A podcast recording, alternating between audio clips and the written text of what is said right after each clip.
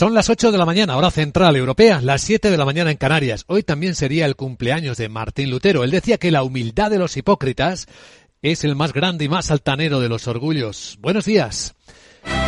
Dicen los futuros que las bolsas de Europa abrirán dentro de una hora con caídas en torno a las seis décimas, según marca el futuro del Eurostox, que curiosamente contrasta con un leve rebote ya del futuro del mercado americano.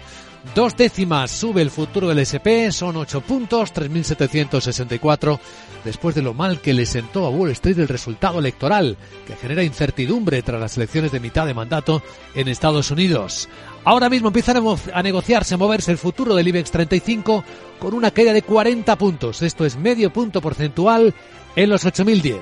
Ahí está negociándose el futuro del IBEX a una hora de la apertura y con el recuento que sigue en Estados Unidos, porque el Senado sigue en el aire. En la Cámara de Representantes, los republicanos han logrado una ligera ventaja, pero bastante más inferior de la ola roja que estaban esperando o pronosticando. El presidente azul, presidente de los demócratas, del presidente de los Estados Unidos, Joe Biden, reconoce que tiene que trabajar ahora con los republicanos. Y que independientemente de lo que muestre el recuento final de las elecciones, y todavía hay que contar, estoy preparado para trabajar con mis colegas republicanos. Por el americano ha dejado claro, creo que espera que los republicanos también estén dispuestos a trabajar conmigo. Bueno, pues en eso estamos. Y en Europa, intentando entender por qué Rusia se retira de Gerson, ¿Y qué significa eso? Nadie termina de fiarse de este movimiento estratégico obligado de las tropas rusas, mientras que en el lado económico la otra batalla va a estar en los ajustes fiscales, porque la Comisión ha propuesto a los países mantener los objetivos, déficit público en el 3%, rebajar la deuda, pero ajustarlos más a la circunstancia de cada país en los plazos en los que puede ejecutarse ese ajuste, desde los 3 a los cuatro, incluso a los siete años en dificultades extraordinarias. El propio vicepresidente de la Comisión, Valdis Dombrovskis, reconoce que es complicado. Uh, la deuda pública es demasiado alta en muchos países, que los periodos de bonanza no se han utilizado para crear colchones fiscales y que uh, casi todos los países se han saltado las normas en algún momento y por eso las reglas se han convertido en demasiado complejas. Capital, la Bolsa y la Vida, con Luis Vicente Muñoz. Bueno, ¿y España qué? Se van ejecutando los fondos europeos, se va poniendo en marcha el plan de resiliencia, el plan de recuperación. En un instante, alguien que lo monitoriza con sumo detalle nos va a contar con datos cómo van las cosas. Y eso que en las últimas horas lo que resuena es la buena noticia de la puesta en marcha del PERTE del vehículo eléctrico conectado.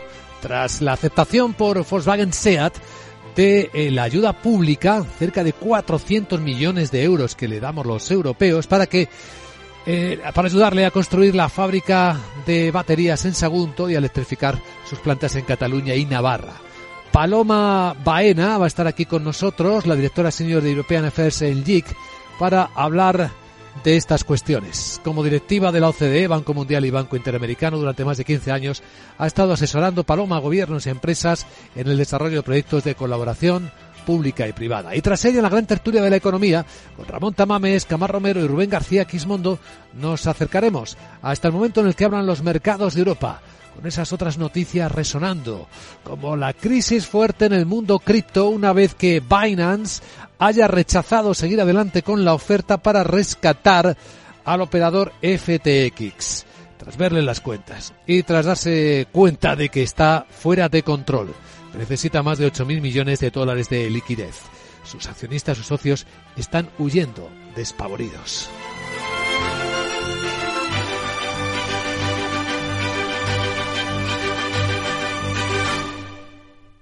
Capex.com les ofrece este espacio.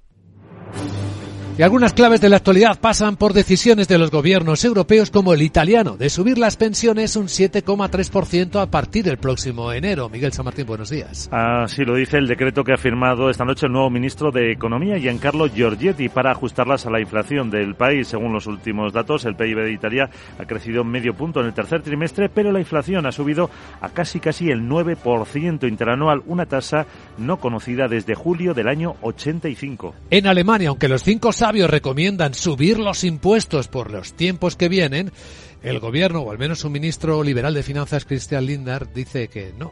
Dice que no es el momento de crear más incertidumbre y que sería tremendamente peligroso apuntar a posibles subidas de impuestos en un momento de gran inseguridad económica. En cambio, apuesta por todo lo contrario, implantar medidas de alivio fiscal. Es que vemos que las personas, dice Lindner, con mayores ingresos contribuyen de forma desproporcionada a la financiación del Estado. Por tanto, también van a contribuir de forma desproporcionada a cargar con las medidas de crisis que se están formando ahora. También hemos previsto que en el caso del freno del precio del gas, las rentas más altas tengan que tributar por la entrada de las ayudas.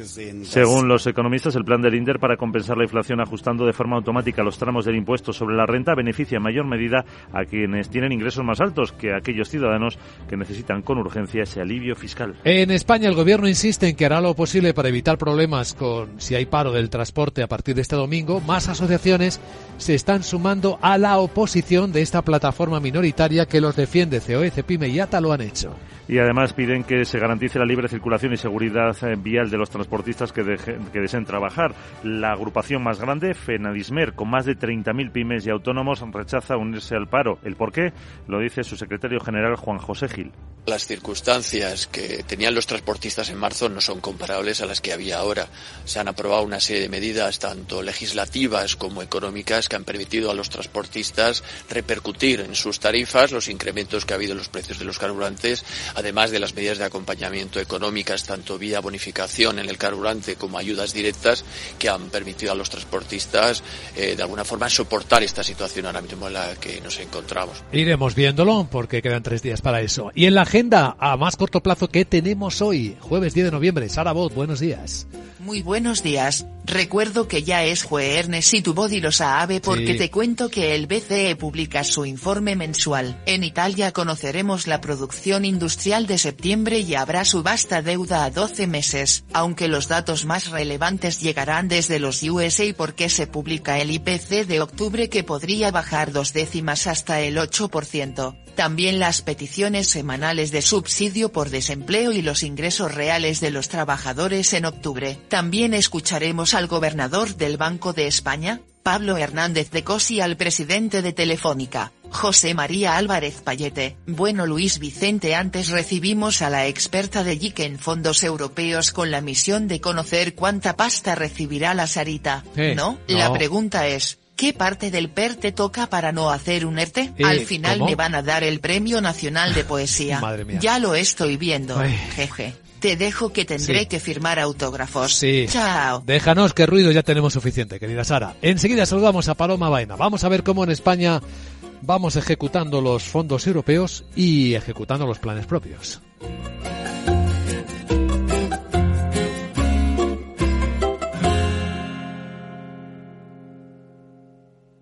Capex.com les ha ofrecido este espacio. Invierte en más de 5.000 acciones al contado de tus empresas favoritas. Abre tu cuenta en capex.com y recibe junto a otros 5 amigos vuestra primera acción totalmente gratuita. Disfruta de eventos presenciales, webinarios de trading avanzados y formación exclusiva con expertos de mercado. Visítanos en nuestras oficinas de Madrid o en capex.com. Capex.com, tu nuevo broker de confianza. El trading implica un riesgo. En tiempos de incertidumbre, nuestra fortaleza es la estabilidad. En Nordea, pensamos que el equilibrio, la fiabilidad y la experiencia importan. Nuestra estrategia Stable Return muestra un sólido comportamiento en el largo plazo para sus inversiones. Invierta en estabilidad. Invierta en tranquilidad. Descubra más en nordea.es.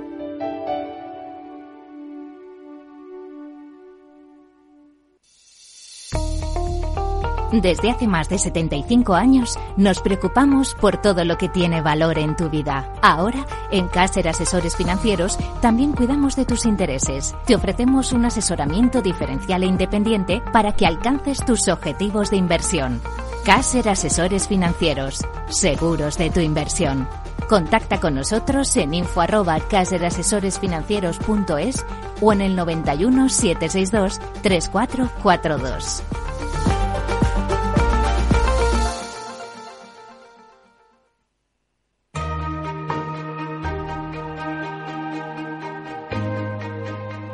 La entrevista capital.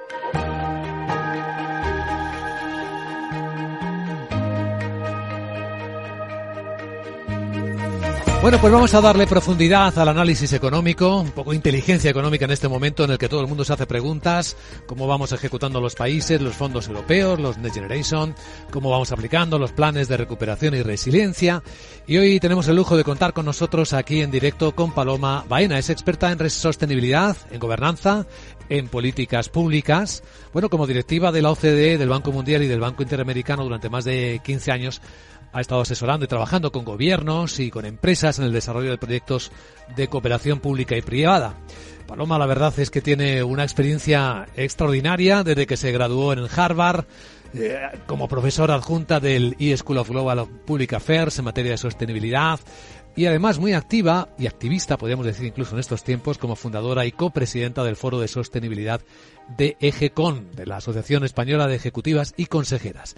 Paloma es directora senior de European Affairs en LIC. Paloma, bienvenida, muy buenos días. Muy buenos días, Luis Vicente, un placer estar aquí de nuevo contigo. Bueno, ha pasado cuánto año y medio desde que se aprobara el plan de recuperación en España. Fue en abril del año 21. Estamos terminando, por tanto, el segundo año de implementación y no dejan de surgir noticias e inquietudes sobre cómo se va ejecutando. Hay muchas críticas al respecto. ¿Qué balance podríamos hacer hoy, por lo tanto, de la evolución de este plan con los datos sobre la mesa? Eh, pues efectivamente ha pasado un año y medio desde que se aprueba el plan. Eh, es un buen momento para ver cómo estamos avanzando, pero me gustaría también decir, y ahora entramos en el análisis, que nos queda mucho partido por delante. El plan es hasta el 2026. Eh, yo diría tres cosas. Lo primero es que sí se han establecido las bases necesarias para poder avanzar en la ejecución del plan, lo cual yo creo que hay que señalar porque es un, era un plan y es un plan muy complejo con una dotación enorme que ha requerido mucha negociación a nivel de comunidades autónomas, han hecho más de 200 conferencias sectoriales a nivel de ministerios para definir qué partidas, a qué conceptos y también a la definición de los PERTE, esos proyectos nuevos estratégicos que nadie sabía en qué iban a consistir. ¿no? A nivel de avance con la Comisión se han solicitado y recibido dos pagos, eh, se está negociando la adenda, es decir, se ha avanzado también en ese gran nivel de gobernanza que tenemos con la Comisión y donde estos avances chocan con la realidad es en la ejecución. Y eso es lo que empieza a ser aparente, ¿no? Si bien a nivel de compromiso de gasto, que es muy importante porque es el primer paso para poder ejecutar, el Gobierno ha avanzado mucho, sobre todo en este año, desde, desde el 2022, y podemos decir que aproximadamente terminaremos el año con un 70% de gasto comprometido es decir, de partidas específicas para la ejecución del plan, luego la realidad de esa ejecución eh, choca con la capacidad administrativa del gobierno. Esto es algo que dijimos desde el inicio, tú y yo lo hemos hablado muchas veces aquí y, y, es, y empieza a ser notorio que se retrasa lo que es la llegada de los fondos a los proyectos porque la capacidad de la Administración es insuficiente para absorberlos. Así que tenemos este diagnóstico en el que hay una gran coincidencia. El Gobierno ha ido rápido en la aprobación, en los compromisos y luego en la maquinaria burocrática parece que se está eh, ralentizando. Hemos escuchado en estos micrófonos casi a diario quejas de las empresas y de las asociaciones eh, en este sentido, ¿no? Es lo que dicen, ¿no? Es de lo que se quejan las empresas. Bueno, las empresas eh, también han tenido un choque con la realidad versus las expectativas iniciales del plan, ¿no? Y yo creo que hay tres puntos también fundamentales para, para estas quejas fundamentadas, en muchos casos, de las empresas. Lo primero tiene que ver con los plazos, lo que hablamos, ¿no? Plazos que van desde eh, cuánto tiempo tengo para presentar un proyecto muy complejo, que han pasado de ser 30 o 60 días, plazos de resolución de las convocatorias, por ejemplo, hay convocatorias que han tardado más de un año en resolverse. Y ahí de nuevo vuelvo al tema de capacidad, ¿no? Por ejemplo, en el caso del IDAE, que tiene eh, muchísimos fondos por ejecutar, han pasado de gestionar 600 millones a gestionar 1.600 millones. Si no preveemos cómo vamos a absorber esos fondos iniciales, lógicamente tardaremos mucho tiempo en resolver convocatorias que además son nuevas e innovadoras. Eh, y luego, bueno, aquí hay un tema de incertidumbre alrededor de los plazos eh, que no encaja bien con las necesidades de planificación e inversión de las empresas. Otro punto donde yo creo que la, que la queja, eh, y aquí sí que lo asocio más a un tema de expectativas de las empresas es recurrente, es en los montos. ¿Cuánto pueden recibir dentro de estos proyectos? Pero es que la limitación de montos viene dada por el marco europeo, por el marco de protección de la competencia, eh, lo cual significa que las subvenciones son entre 15 y 20 millones en su mayoría por proyecto y por empresa. Cuando al principio, ¿te acuerdas que se hablaba del plan con miles y miles de millones en subvención. Se están recibiendo subvenciones, son millonarias, pero claro, entre la expectativa y lo que es posible hacer dentro del marco de ayudas de Estado de la, de la Unión Europea, pues es, es hay un gap, ¿no? Y por último, yo diría que hay complejidades eh, en las convocatorias, precisamente en muchos casos porque se ha intentado hacer eh, algo innovador, y eso choca muchas veces con la capacidad de nuestra administración para ser verdaderamente innovadora. Entonces, se hacen convocatorias complejas por su vocación de vincular eh, eh, pyme con gran empresa, eh, vincular objetivos de impacto con objetivos de inversión, pero al final la realidad administrativa nuestra se vuelve a poner en el proceso, en el detalle, en los avales, en las justificaciones y hace que sean procesos muy complejos y al final entre los plazos, los montos y la complejidad, algunas empresas pues están desistiendo, claro. Ese es el problema, porque el gobierno parece seguir confiando en el impacto positivo que tenga en la economía, incluso en este momento de desaceleración, que la llegada de nuevos fondos permita que los presupuestos tan discutidos puedan ser más próximos a la realidad de lo que ahora apuntan las predicciones eh, eh, macroeconómicas. Hace unos días la vicepresidenta Calviño decía que iba a solicitar el tercer pago de los fondos Next Generation incluso antes de que acabara el año, ¿no? Sí, bueno, el, el pago se tenía que haber solicitado un poco antes incluso. Eh, el pago se, está, se ha solicitado ya formalmente, lo cual no significa que Comisión y Gobierno, que mantienen un gobierno, un diálogo constante, no hayan tenido conversaciones ya informales, ¿no? Cuando se presenta el pago es porque ha habido ya eh, bastante diálogo que, que, hace sentir al gobierno confianza en que si lo solicita es porque se va a resolver, ¿no? Nosotros desde la unidad Next Generation de Llorente y Cuenca lo hemos analizado en detalle. Eh, había un problema que si quieres comentamos sobre el tema del sistema de control, pero en principio no vemos que haya ninguna dificultad en recibir este tercer desembolso, lo cual pondría a España muy por delante de otros países respecto a la recepción de fondos, ¿no? Y aquí solo un detalle, si me permites, porque es importante, a veces se nos olvida, eh, nos fijamos muchísimo en la ejecución de los fondos, que es esencial para que se puedan hacer los proyectos que queremos, pero lo que la Comisión se fija es en los hitos y objetivos que ha acordado con España. Y es ahí donde se producen los avances a la hora de recibir los fondos. Y en ese sentido, por ahora España va muy bien, claro. Ese punto, Paloma Baemna, que citas, que dejas ahí en el aire, el control, es algo que parece inquietar a algunos socios de la Unión Europea, de si los sistemas de control para que no haya corrupción en la ejecución de los fondos son suficientemente eficaces, ¿no? Sí, bueno, yo creo que aquí hay, hay dos temas. Eh, a mí, eh, el, al nivel de fraude o corrupción en los fondos, la verdad, y mira que he trabajado en temas de eh, transparencia y corrupción muchos años en mi vida, no me preocupa eh, no me preocupa, te diría en absoluto es imposible decirlo porque siempre hay riesgo, pero me preocupa poco porque hay un exceso de niveles de control en este momento alrededor del plan y lo matizo. ¿eh? Hay control a nivel de la institución que ejecuta, hay control interno de la IGAE, hay control externo, por supuesto, del Tribunal de Cuentas y hay control a nivel europeo también de la Comisión, que hace auditorías ad hoc, del Tribunal de Cuentas, etcétera. Me preocupa más el tema de la transparencia, es decir, eh, que todo ese control que se está haciendo resulte en información, te diría, casi a tiempo real, ¿por qué no?, eh, del avance de ejecución, porque esto generaría mucha mayor confianza. Si, si es perfectamente explicable los plazos y los retrasos que puede haber en ejecución y las perspectivas, pero con datos en la mano, ¿no? Y esos datos realmente creo que hay que hacer un esfuerzo por, por hacerlos mucho más accesibles y transparentes. A nivel de la preocupación de, de las instituciones europeas, esto es por un sistema de control que forma parte del mecanismo de recuperación y resiliencia. Es un sistema europeo que cada país debe integrar, que España eh, eh acordó en los últimos nueve meses eh, de alguna forma eh, integrar en sus propios sistemas de control, lo cual significa vincular a las comunidades autónomas con una plataforma eh, a nivel europeo que es muy compleja. Eso se ha retrasado, pero se va a solventar de cara al tercer pago, ¿no? Y entonces era una, una obligación que quedaba pendiente por cumplir, que ha tenido mucha complejidad, más retraso de lo que hubiera sido deseable, pero que para el tercer pago estará solventada, yo creo. Como conclusión, Paloma Baena, para que nuestros oyentes entiendan dónde estamos y qué nos preocupa con la ejecución de estos planes, ¿dónde dirías que están las claves o cuáles son los hitos en este momento en el que hablamos?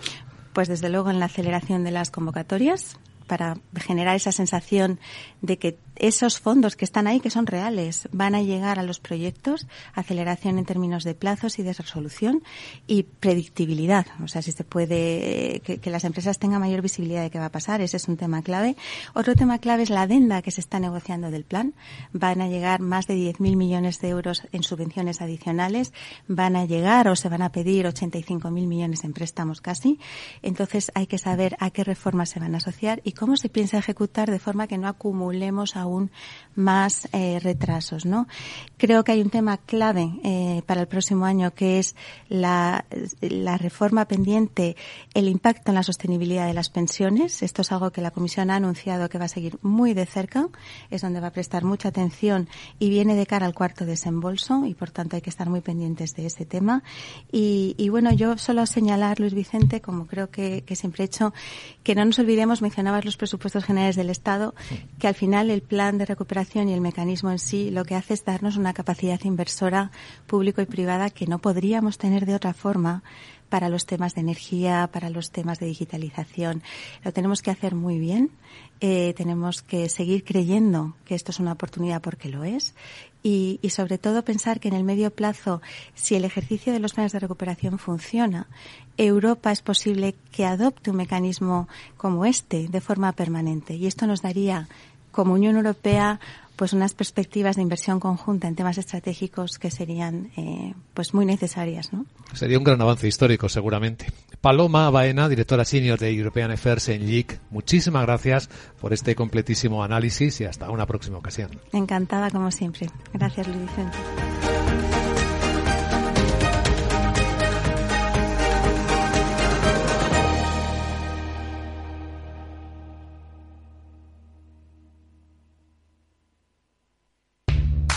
¿Estás preparado para hacer trading? Forex, acciones, criptomonedas, índices. En IGE te ofrecemos más de 17.000 mercados en los que operar desde tu app móvil o a través de nuestra web. Ábrete cuenta en IGE.com y sácale el máximo rendimiento a tus inversiones. Todas las operaciones conllevan riesgo. La volatilidad de la energía y la apuesta por la sostenibilidad están acelerando la transición energética y digital. Madrid acogerá el 16 y 17 de noviembre el Smart Energy Congress, organizado por Enertic, donde se analizarán las claves de esta transformación a través de la tecnología y la innovación. Un mundo de retos y oportunidades. Inscríbete gratuitamente en el Smart Energy Congress. Te esperamos el 16 y 17 de noviembre en IFEMA. Prudencia, constancia, equilibrio y flexibilidad. Valores imprescindibles para una buena inversión. Gama de fondos Dunas Valor. La gestión independiente que sabe cómo proteger al máximo su inversión en el mar financiero. Información publicitaria de productos financieros. Consultar la información legal en nuestra web dunascapital.com.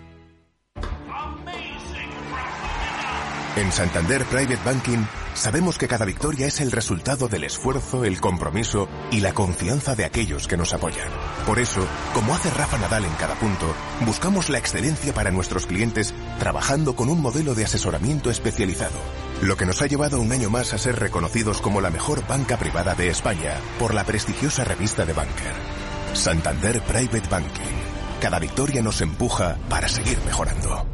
¿Busca un broker de confianza? Con CMC Markets obtendrá acceso a más de 12.000 mercados a nivel mundial, estando siempre respaldado por nuestro equipo local. Opere en CFDs sobre el DAX, Dow Jones, IBEX, oro o acciones con un broker regulado supervisado por la CNMV. Opere con el mejor. Pruébelo sin compromiso con una cuenta demo. Entre en cmcmarkets.es o llame al 911 140 700. CMC Markets, más de 30 años al servicio de los inversores.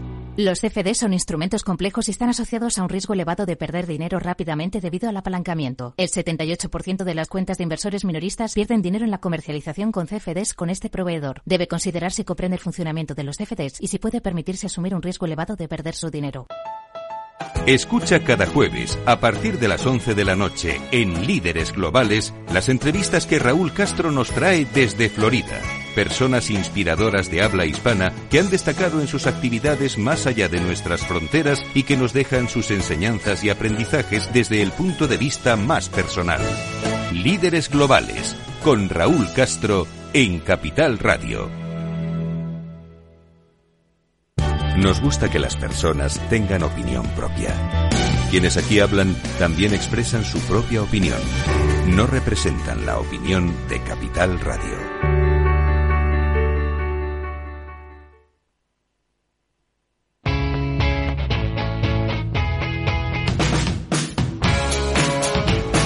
La economía despierta. Capital Radio.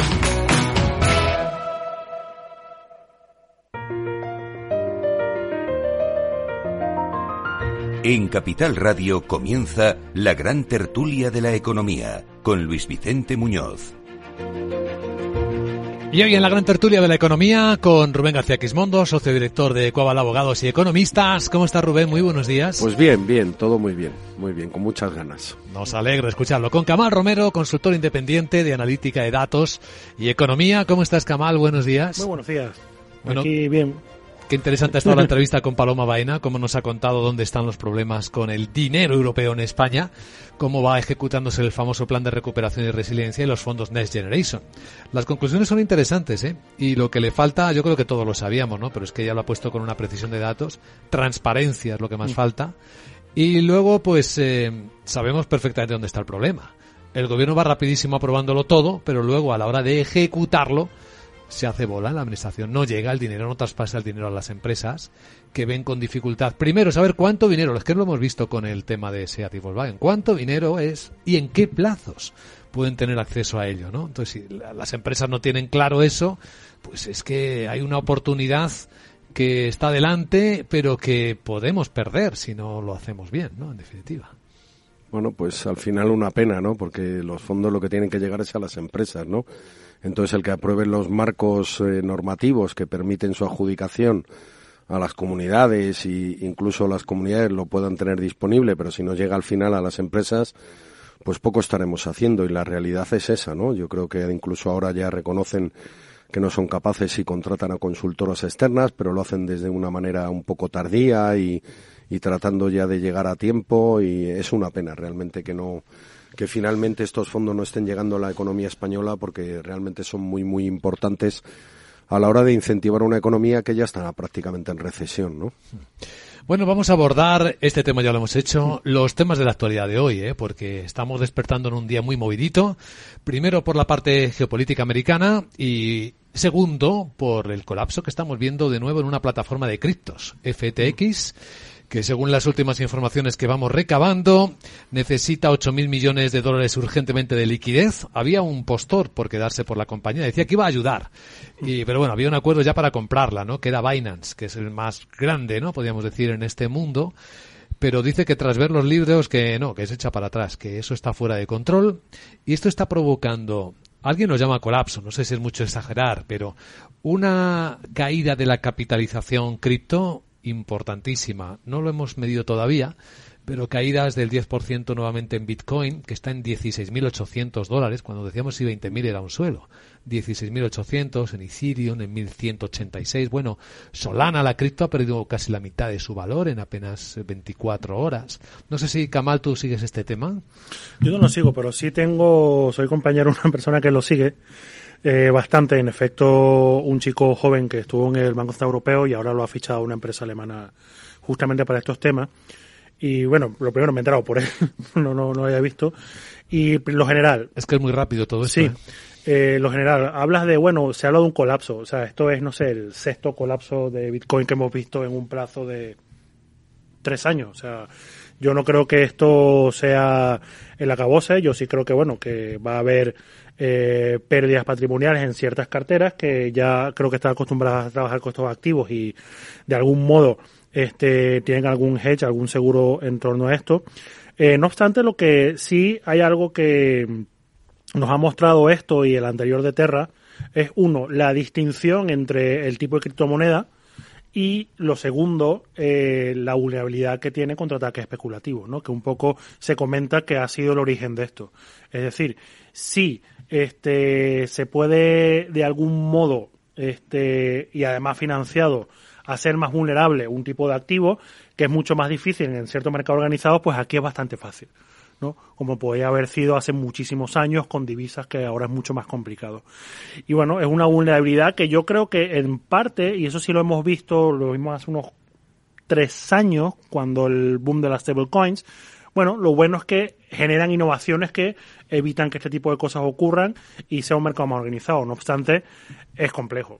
O sea, es complejo. Yo no creo que sea un acabose. Yo creo que el mercado ya más o menos absorbe este tipo de caídas tan acentuadas que luego van acompañados de eh, incrementos. No obstante, hay que recordar que, por otro lado, estamos a niveles bastante bajos comparado con hace 12 meses. ¿no? que no se ha recuperado ese nivel.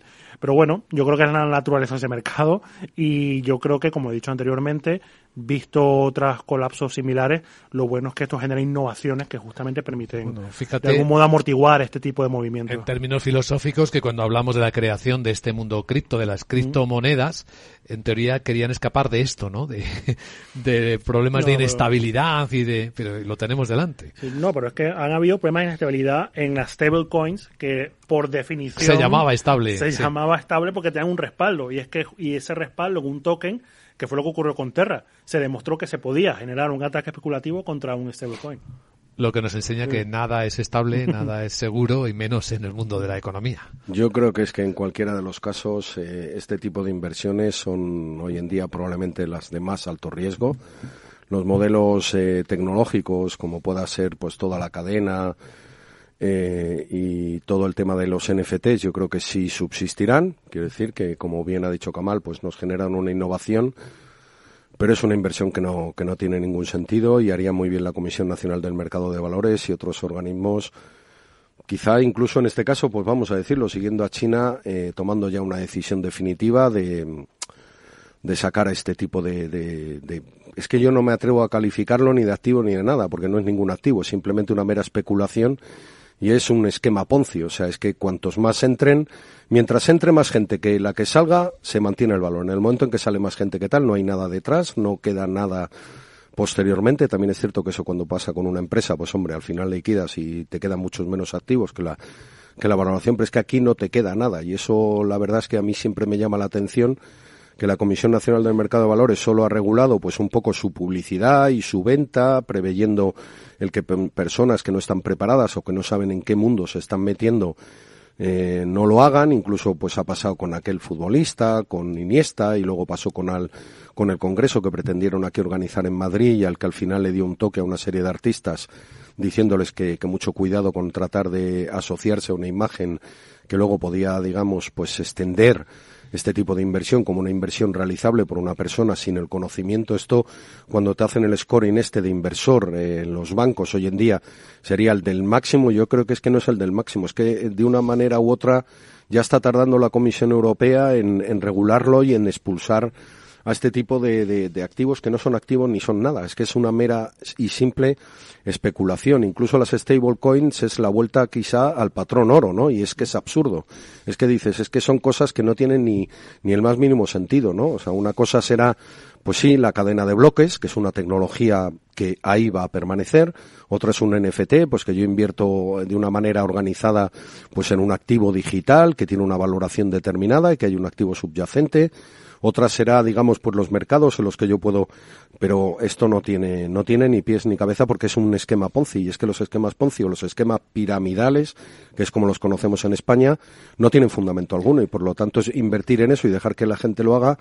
Yo es que no le veo ningún fundamento. No, no sé por qué no lo, lo, siguen permitiendo. Estamos en un momento de reconsideración de cómo va a ser el futuro, si os dais cuenta. Antes eran los escritores los que escribían libros de ciencia ficción. Ahora hay gente multimillonaria que se atreve a crear empresas y dibujar el futuro. Y la crisis que estamos viendo de empresas tecnológicas puede tener algo que ver con esta reflexión que os planteo, ¿no? Porque la pérdida de valor que están sufriendo ahora mismo las, los gigantes, los mayores gigantes del planeta, es impresionante. Hoy contábamos cómo, por ejemplo, Amazon ha perdido valor por un billón de dólares, ¿eh? Un billón de dólares. Las caídas de Facebook, de Meta Facebook, mm. superiores al 70%, y ahora su programa de ajustes, parecen poner en cuestión la propia visión de la empresa, variando hacia cómo debe ser el futuro y cómo estas grandes empresas tecnológicas deben jugar su papel de actores del futuro. ¿Y si no lo estamos enfocando bien? ¿Y si aquí están pasando más cosas? Bueno, estas empresas son netamente dinámicas. En el caso de Amazon eh, es un ejemplo claro, ¿no? Amazon que empieza como sencillamente una librería online eh, hoy día... Es que era eso, vendía libros. Sí, era una librería online, por si alguien no lo recuerda. Sí, sí. Yo soy suscriptor de hace, yo creo de 20 años, y era por, por encontrar libros en otros idiomas, que aquí y era Amazon, que aquí era mucho más difícil, así de era, sí, sí. Y, y bueno, y ahora vemos cómo gran parte de sus ingresos no viene de ni siquiera de la venta online, sino del alquiler de sus servidores, por ejemplo. Y hay que recordar que justamente, eh, yo recuerdo, bueno, que esto la... Eh, Carmen Artigas, antes que eh, estuviera en el gobierno, hace años en una eh, conferencia, comentó esto, ¿no? Que hoy día, hablando del tema tecnológico, la cantidad de startups este, que experimentó un salto gigantesco no hace muchos años, en parte fue gracias a la disponibilidad de servidores relativamente baratos que te daban la potencia que hace 30 años era la potencia de computación de un banco mediano. Entonces, claro, en esa parte Amazon también y Microsoft jugaba un papel interesante, ¿no? O sea, yo esta empresa yo creo que eh, han tenido visión, han sabido amoldarse, no obstante, pues bueno, vemos el caso de Meta, ¿no? Nos hace una empresa que tiene un balance, que tiene un flujo de caja y que genera unos dividendos y unos beneficios y que tiene que responder ante ellos. Vemos que están haciendo un plan de ajuste brutal, en el cual van a hacer una reducción de plantilla importante. Y esto no escapa a la coyuntura. Del mismo modo que empresas como Amazon y del otro entorno se fueron muy favorecidas durante la pandemia, bueno, nadie se escapa a una posible recesión, nadie se escapa a una política monetaria contractiva, nadie se escapa a unas expectativas deterioradas acerca de la evolución de la economía y nadie se escapa a las consecuencias de un conflicto bélico y de, la, de las cadenas de suministro. Entonces, yo, yo no soy tan pesimista en este aspecto, justamente viendo al pasado, viendo cómo estas empresas han evolucionado y han sabido adaptarse y han sabido adaptarse ofreciendo servicios que nos hace hoy día mejores, pero son empresas. Son empresas y el entorno es el entorno y el entorno nos afecta a todos. Pues yo me voy a enganchar a esa última parte. Son empresas y yo creo que es que no han cogido todavía el ritmo de la madurez necesaria de una empresa que tienes que manejar una cuenta de pérdidas y ganancias, de resultados, un balance que tienes que justificarte ante tus accionistas y que ya no eres las startups que era, digamos, Facebook hace X años cuando Mark Zuckerberg comenzaba y todo el capital te fluía y no te pedían responsabilidad sobre los resultados trimestrales, etcétera. Lo mismo le pasa a Amazon, es una empresa total con un montón de miles de empleados y una estructura ya gigantesca, por lo tanto te has convertido digamos, eh, de la empresa profundamente innovadora en una empresa muy estable y que tienes que seguir innovando, yo no voy a decir que tiene nada que ver con lo que hablábamos al principio, esto de criptodivisas, etcétera, sino que estos son empresones gigantescos con una valoración muy importante con una cuenta de resultados y que probablemente a lo mejor ahí pasa mucho en las startups. Una cosa es el equipo inicial, que es un equipo creativo, que es un equipo innovador, y otra cosa es el equipo que tiene que consolidar ya la empresa que tiene que hacer reestructuraciones y que ya es un CEO y una gerencia mucho más convencional desde un punto de vista que, que, la que tenían antes. Entonces, a lo mejor estos dueños harían bien en pensar en quizá empezar a profesionalizar la gestión con gestores de empresas realmente y empezar a tomar una segunda derivada y a lo mejor solo situarse. Eso lo, lo, vimos con Bill Gates en su momento en Microsoft, ¿no? Que lo hizo así, ¿no? Esa transición, ¿no? Hacia una empresa más estable y menos innovadora, ¿no? Bueno, antes de adelantaros cómo vienen los mercados de hoy, una anécdota de Elon Musk. Hombre, ¿cómo no vamos a hablar hoy de Elon Musk? El hombre. Hasta, hasta Biden ha hablado de Elon Musk en las últimas horas y eso que tenía otras cosas de las que hablar, las elecciones que comentaremos ahora de medio término, de mitad de mandato. A lo mejor por eso hablo de él. Ya sabéis que Elon Musk está ahora pensando en si puede conectar a Twitter cuentas corrientes y tarjetas de crédito, hacerlo un poco a la China, ¿no? Como los chinos hacen sus sistemas de redes sociales. Pero en este caso, eh, Biden hacía un comentario sobre esto que Elon Musk está haciendo con sus satélites, dar servicio a unos eh, y a otros, a los ucranianos en particular. I think that Elon Musk's cooperation and or technical relationships with other countries Voy traduciendo, dice que cree que la cooperación y las relaciones técnicas que tiene Elon Musk con otros países es digna de ser examinada. Si está haciendo algo inapropiado o no, no estoy sugiriendo eso. Estoy sugiriendo que vale la pena que sea mirado. Y, pero eso es todo lo que diré. Punto.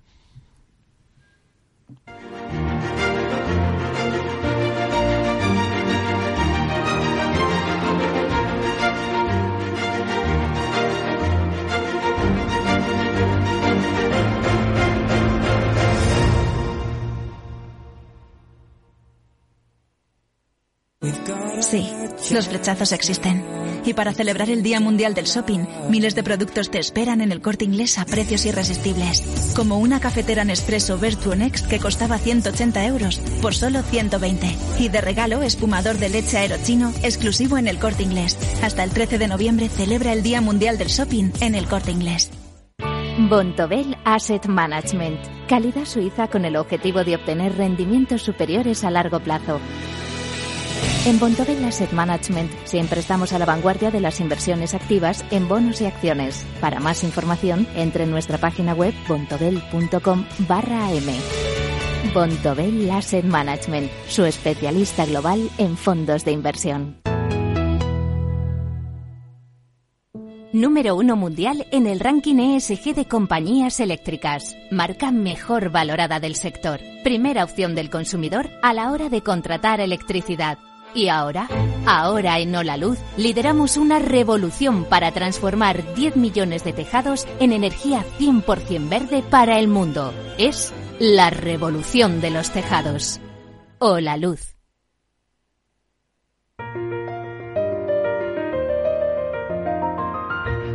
Estás escuchando la gran tertulia de la economía. Pues Wall Street cerró anoche a la baja ante la incertidumbre electoral que se avecina o de gobierno, con los problemas del resultado electoral que ahora comentamos. Y los futuros europeos vienen apuntando a una apertura a la baja. Seis décimas baja el Eurostox, eh, cuatro el IBEX en 8015. Aunque es verdad que el futuro del mercado americano no está bajando más. Pero el pequeño rebote se esfuma. Está plano el SP en 3.758 puntos según veo en las pantallas de XTV. Si inviertes en bolsa, esto te interesa. XTB tiene la mejor tarifa del mercado para comprar y vender acciones y ETFs. No pagues comisiones hasta 100.000 euros al mes. Si inviertes en bolsa o quieres empezar, más sencillo e imposible. Entras en xtb.com, abres una cuenta online y en menos de 5 minutos compra y vende acciones sin comisiones. Además, te atendemos 24 horas al día. ¿A qué esperas? Más de 500.000 clientes ya confían en xtb.com. Un broker, muchas posibilidades. xtb.com. A partir de 100.000 euros al mes, la comisión es 0,2%, mínimo 10 euros. Invertir implica riesgos. Bueno, a estas horas de la mañana siguen contando votos en Estados Unidos y dicen que en algunos estados van a ir hasta diciembre. ¿eh? El Senado está en el aire, eh, puede, va a haber segunda vuelta en, en Georgia, claramente, porque los datos así lo explican. Y en el, la Cámara de Representantes, la victoria de los republicanos es una victoria. La ola roja no se ha visto, se ha quedado en una distancia muy corta. Claro, para el mercado, lo vemos en términos económicos. ¿Qué significa esto? Dificultad, ¿no, Kamal? Sí, o sea, yo creo que una cosa son las expectativas que tenían los republicanos como para el control de las cámaras eh, y otra que haya sido mucho menos lo esperado. Y más que eso, yo creo que lo, lo, lo que ven es que ha habido eh, circunscripciones en las cuales pensaban que iban a ganar y han perdido. Eh, circunscripciones clave, ¿no? Más allá de que aún tengan la mayoría.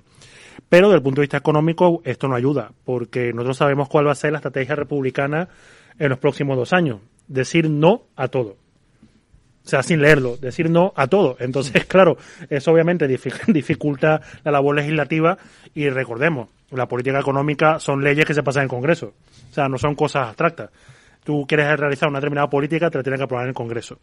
Entonces, claro, pues sí, esto puede hacer que las cosas sean más difíciles porque, como hemos comentado, esto todavía no ha acabado, todavía falta y hay cosas por hacer en, términos de política económica en Estados Unidos. Hay unos planes que aún no se han llevado a cabo, cosas que se prometieron ante la pandemia que, han, que están ahí pendientes. Y bueno, yo sí creo que es negativo, entre comillas, en parte porque, bueno, independientemente de la buena intención o buen diseño de las políticas, se van a decir que no.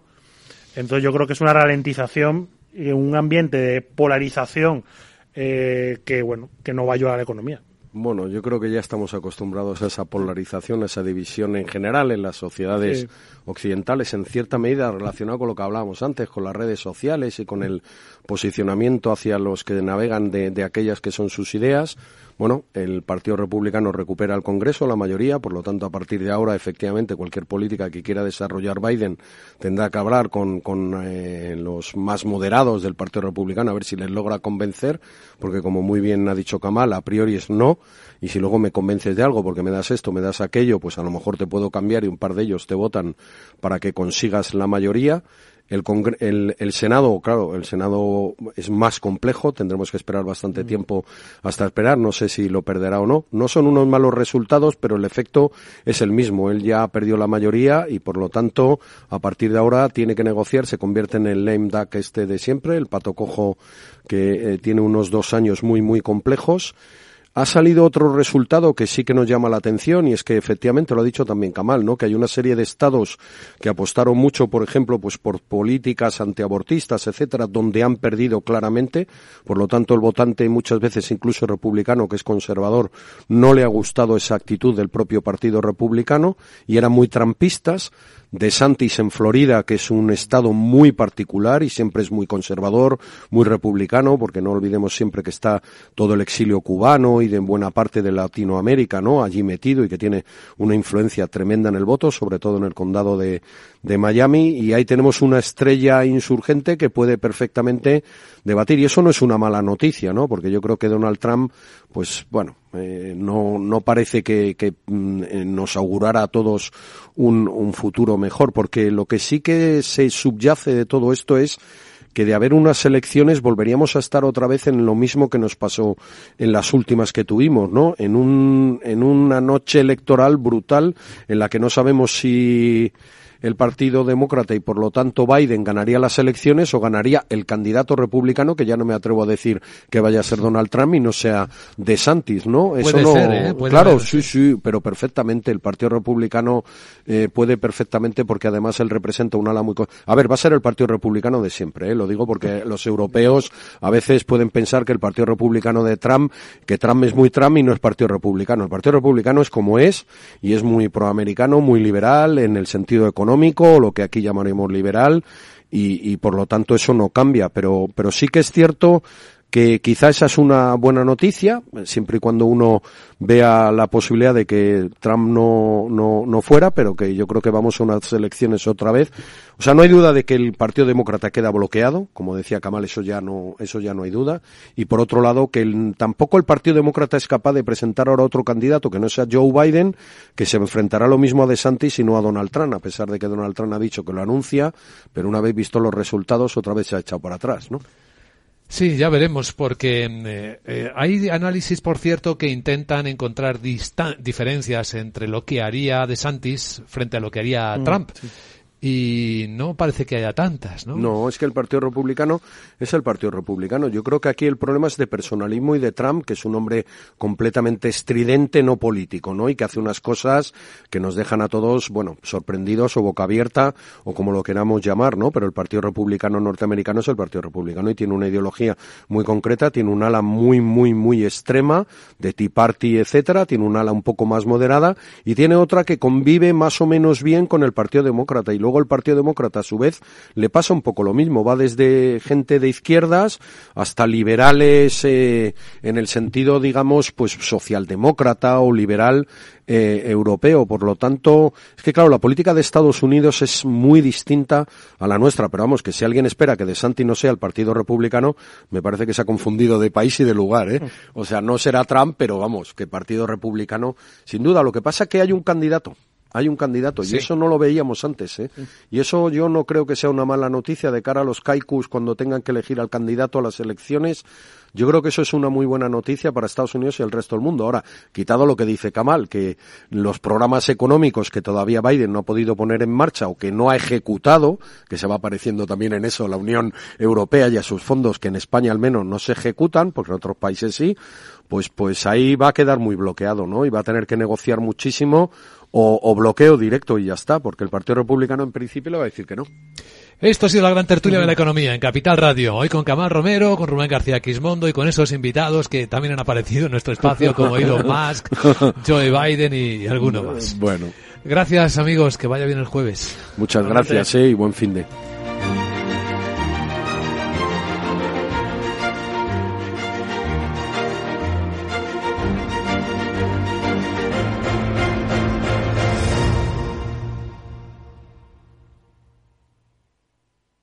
¿Cómo debe ser la educación en el mundo digital en el que vivimos? Las mejores prácticas y reflexiones sobre educación, innovación y tecnología vuelven a la quinta edición del Congreso Mundial Enlighted, impulsado por Fundación Telefónica, IEO University, South Summit y Fundación La Caixa y con el apoyo de A3 Media. Los días 16 y 17 de noviembre en Distrito Telefónica. Reserva tu entrada en enlighted.education. Hoy en día encontrar la herramienta que pueda resistir el paso del tiempo es fundamental en la renta fija. Es por eso que MFS Investment Management adopta un enfoque Active 360. Visite mfs.com barra Active 360. ¿Te interesa la bolsa? Compra y vende acciones o ETF sin comisiones hasta 100.000 euros al mes. ¿Has oído bien? Sin comisiones. Más de 550.000 clientes ya confían en XTB. Abre tu cuenta totalmente online. Un broker, muchas posibilidades. XTB.com. A partir de 100.000 euros al mes, comisión del 0,2%, mínimo 10 euros. Invertir implica riesgos. 15 años con personas y empresas dan para muchas opiniones, reflexiones y conocimientos de recursos humanos. Escucha el Foro de los Recursos Humanos todos los lunes a las 12 del mediodía en Capital Radio, un punto de encuentro de excepción con personas y empresas, con Francisco García Cabello.